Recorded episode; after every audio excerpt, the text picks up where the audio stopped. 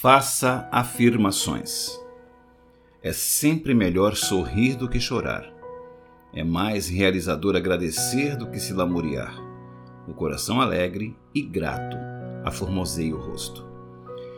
Como o propósito desta leitura é de melhorar o seu autocontrole, é muito importante blindar a sua mente contra qualquer tipo de mensagem ou pensamento negativo e sabotador.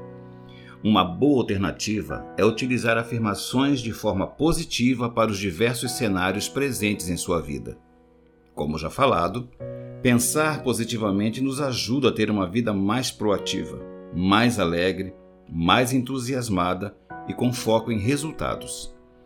Você precisa se autoafirmar com palavras, histórias, mensagens positivas, dando certeza naquilo que você acredita e busca.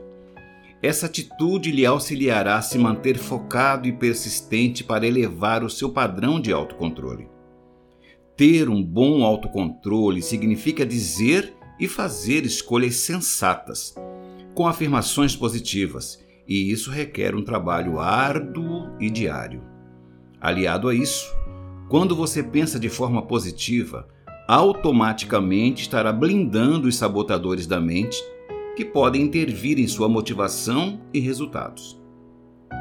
Tentar entender por que você toma determinadas atitudes é essencial para ter um resultado positivo sob o ponto de vista do autocontrole.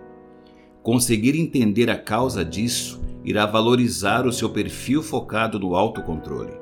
Assim, com base em uma atitude positiva alimentada por afirmações positivas, é certo que estaremos focados e persistentes rumo à excelência do autocontrole.